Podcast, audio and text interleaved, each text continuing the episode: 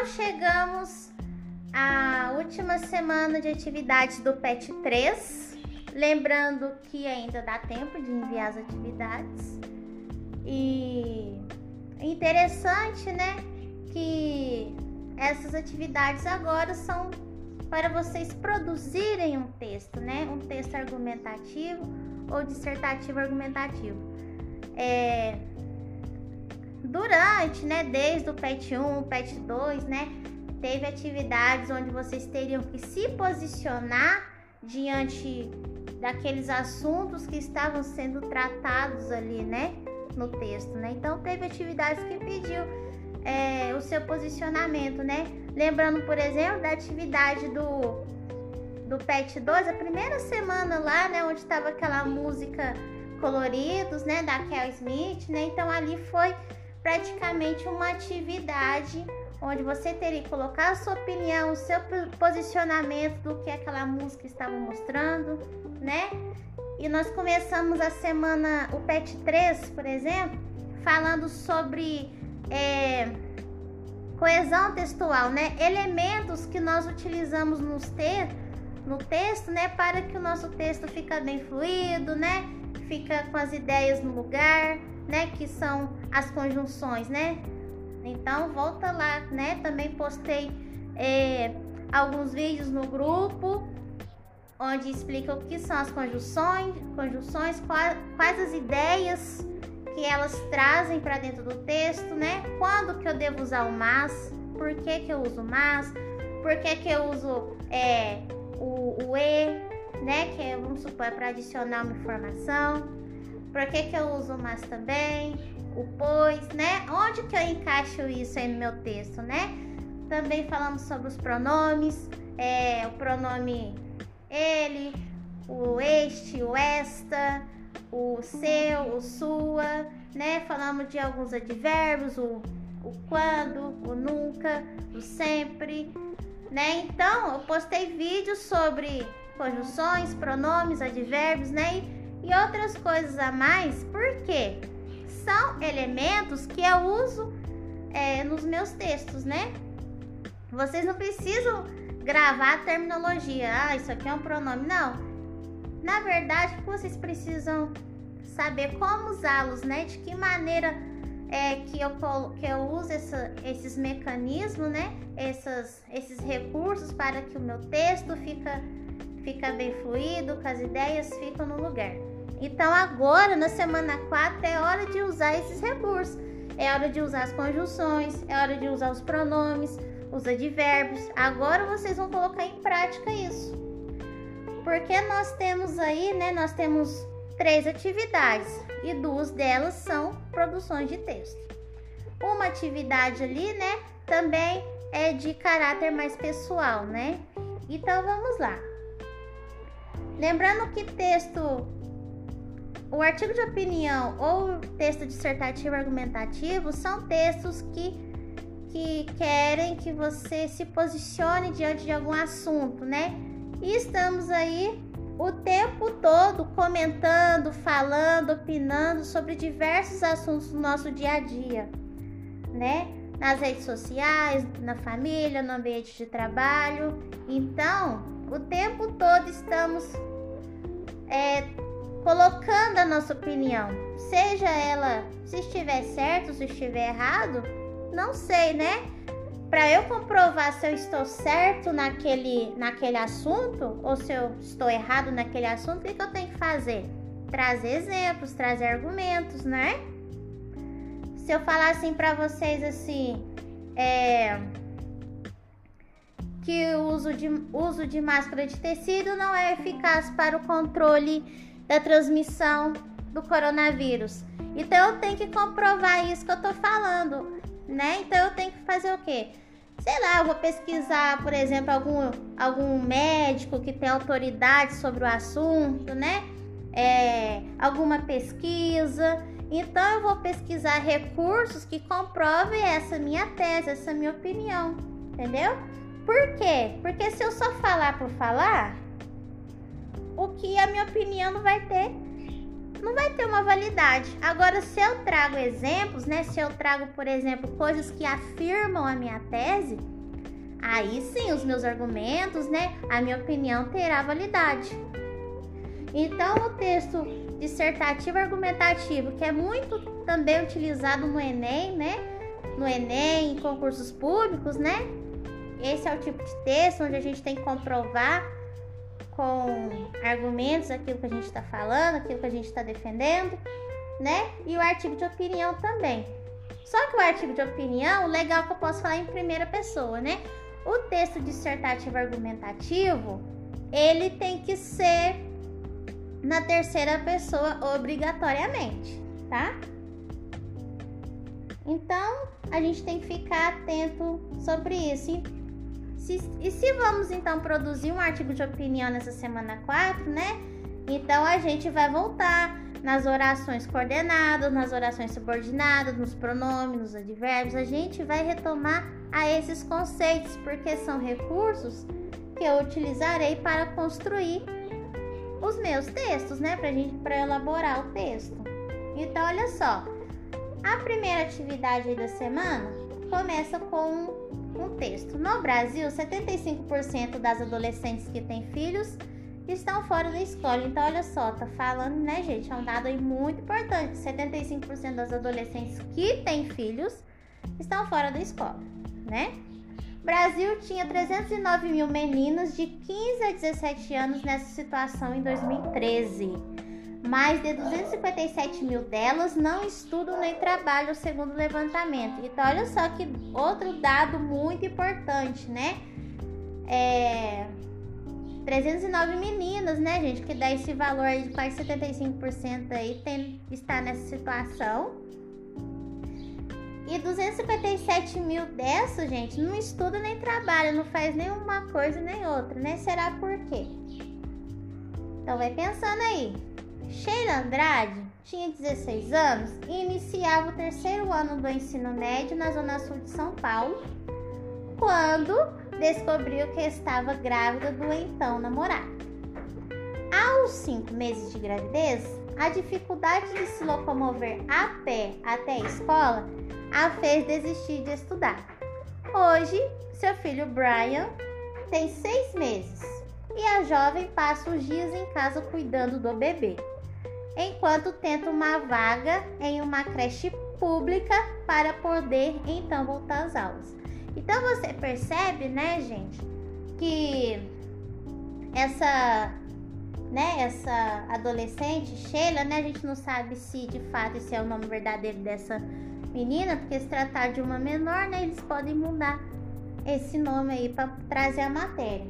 Então ela engravidou, né, o namorado, e, e a dificuldade que ela, que ela teve foi para se locomover até a escola, né?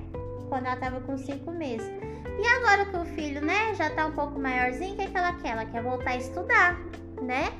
Para isso, ela tá tentando uma vaga na creche, mas olha só o obstáculo que ela tá enfrentando. Ela não está conseguindo uma vaga na creche para colocar o filho.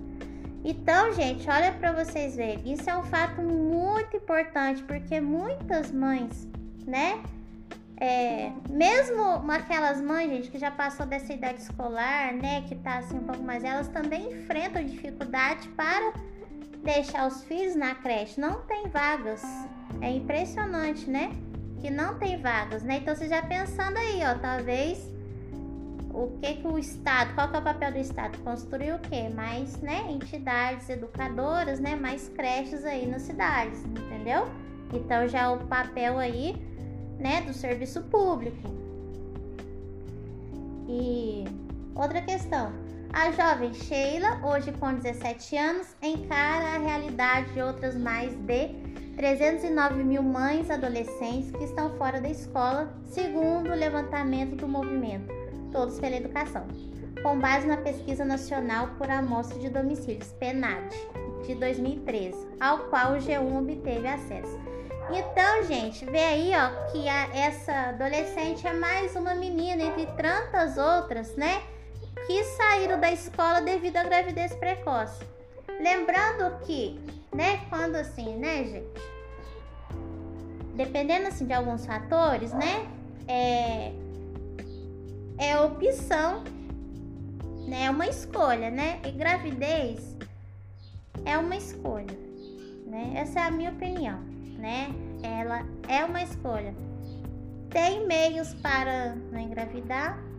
Tem. Claro que talvez, né, gente, a saúde, é, a saúde pública também não ajuda muito, né? Talvez assim, é, a família não tenha aquela conversa, né, com o adolescente tudo mais, né? Talvez não tenha essa abertura, né? A gente talvez não tem, às vezes, esse acesso, essa abertura para falar sobre essas questões, né? Então, assim, mas é, ela teve essa escolha, mas a gente não cabe a nós julgar. A gente não tem que ficar julgando, entendeu? Agora a gente tem que pensar no que aconteceu e tentar é, tentar falar sobre esse problema, tá? Então ali ela é mais uma adolescente entre tantas outras, né? Que, que abandona a escola porque engravidou muito cedo, entendeu? A PNAD mostrou que o Brasil tinha 5,2 milhões de meninos de 15 a 17 anos. Dessas, 414 mil, é, 414 mil tinham pelo menos um filho. Neste grupo, apenas 104.631 estuda. As outras 309 estão fora da escola, né? Então, olha só, tem ainda algumas, né, que tem o filho e ainda consegue ainda estudar, mas tem aquelas outras, né, que está fora da escola, né, gente? E, e assim, às vezes não tem com quem deixar o filho, né? Então, acaba que fica apenas por conta da mãe, adolescente, cuidar da criança.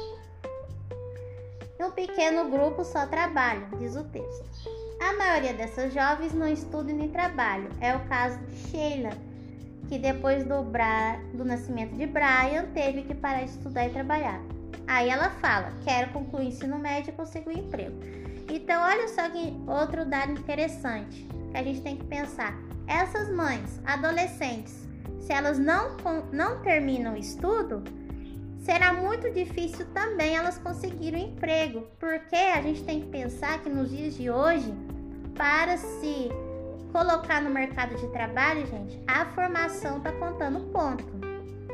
Aí você pode falar assim, ah, minha professora, mas é, minha mãe trabalha, tem outro serviço. Claro que tem, gente.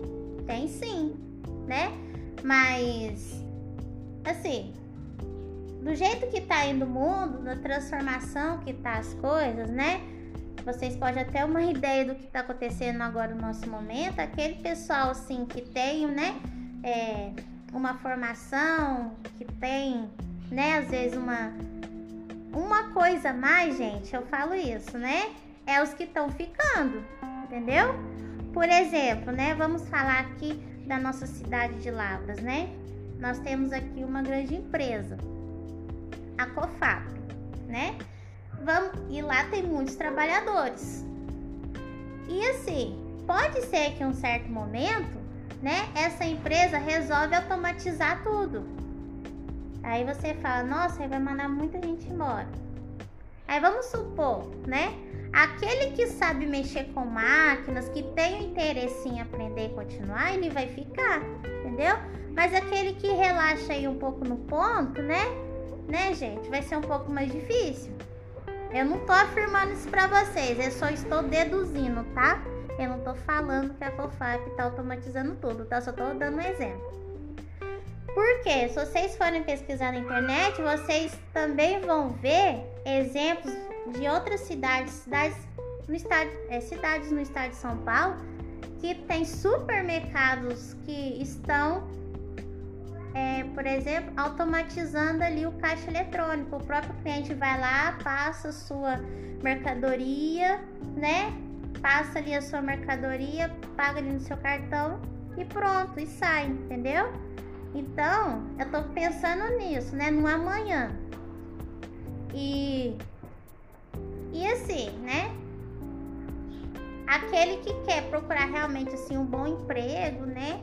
ele realmente tem que ter uma, uma boa formação. Mesmo que você quer, queira abrir uma loja aí, né? Ah, professora, eu não vou fazer faculdade não. Beleza, eu vou abrir uma loja de roupas, uma loja de calçados, ótimo. Mas para você também ser um, um bom empresário, você tem que fazer o quê? Você também tem que procurar. Você tem que estudar seus clientes. Quais clientes que você quer atingir? E vocês acham que a língua portuguesa não entra nisso não? É o anúncio publicitário. Você quer abrir aí, ah, eu vou vender tênis. Tá, o que, que vai chamar a atenção do seu público? O jeito como que você vai abordar, o jeito que você vai chegar. Entendeu? É a comunicação. E comunicação tem a ver com a língua portuguesa. Mas vamos voltar, por exemplo, aqui na nossa redação sobre essa questão aqui dessa menina Sheila. Ela quer voltar a estudar para ela conseguir um emprego. Porque se ela não conseguir um emprego, né, pessoal, como é que ela vai sustentar o filho dela, né? Então, olha só. Então, vocês têm que é, escrever um texto abordando a problemática mães, adolescentes e educação. Então, vocês têm que pontuar essas coisas, né? Sobre é, é, como que elas podem continuar estudando, né? E ainda cuidar do filho? Quem que será? O que, que poderia ser feito para para essas mães? Aí você fala, ah, tem que construir mais creche. Tá, então coloca uma solução aí. Ah, a escola poderia trazer outras alternativas. Então você elabora aí uma solução. É importante vocês definirem isso. Vocês colocar problemas e soluções, porque é assim que se constrói um texto dissertativo argumentativo. Você tem a sua introdução, onde você coloca a sua opinião, né? Vamos supor, a minha opinião. É... Eu coloco ali a minha opinião. Depois, no seu desenvolvimento, você vai falar sobre os problemas e na sua conclusão, você vai falar sobre as soluções que você achou para os problemas, tá? E continuando o, o PET 3, né, na atividade 4, a segunda atividade, ela tem uma manchete a manchete fala que o Facebook será pago. Aí tá lá a primeira pergunta: o que está sendo noticiado, né? Ali está sendo noticiado, né, gente, que o Facebook será pago. E você acreditou nessa notícia, né? Por que, que você acha que esse fato vai interferir na maneira como as pessoas lidar com esse tipo de rede social? Porque se algum dia for, se o Facebook for pago, as pessoas vão fazer o quê? Elas vão é, excluir a conta, certo? Então é isso. Aí pergunta, você acha que você acredita é verdadeira ou falsa? Por que, que você acha que ela é verdadeira ou por que, que você acha que essa notícia é falsa? Então, olha só, notícias verdadeiras, quando vocês olham aí nos, jornais ou no site, né? Uma notícia que é fato, ela nunca termina com uma pergunta. Por exemplo, se vocês observarem na manchete, está escrito assim, ó. Mark Zuckerberg vai passar a cobrar o Facebook de quem não repassar o alerta para 18 contatos. Será? Então, olha só que termina aí com uma pergunta. Outra questão também é que o texto, ele praticamente assusta as pessoas, né? É como se fosse um alerta, né? Tá escrito lá: diretor marca alerta que o Facebook será fechado e pago para quem não compartilhar texto. Então, é uma notícia, né? Absurda. As pessoas olham assim. Se ela não tiver é, a noção de que aquilo é um absurdo, que aquela notícia é um absurdo, ela vai acabar fazendo o quê? Compartilhando essa notícia falsa, né? E qual que é o seu posicionamento aí? Qual que é a opinião de vocês sobre sobre essas notícias falsas, né? O que que causa aí, gente, se a gente ficar compartilhando notícias falsas nas redes sociais, né? Tem pesquisa que mostra, né, que o Brasil é campeão em compartilhar notícias falsas no WhatsApp, né? As notícias falsas circulam mais no WhatsApp do que propriamente dito no Facebook ou, em outras redes sociais. Então a gente tem que ficar atento. Quando aparece uma notícia para você, o que, que nós temos que fazer? Nós temos que procurar em fontes verdadeiras se aquilo é verdadeiro ou se aquilo é falso, né? A gente tem que ter esse hábito. Não sai compartilhando assim coisas que você não tem certeza do que é, entendeu? E a gente tem que dar credibilidade em jornais que apresentam argumentos, né? Aquele jornal que não apresenta argumentos sobre o fato, então você pode ficar desconfiado. É assim que a gente trabalha o nosso texto.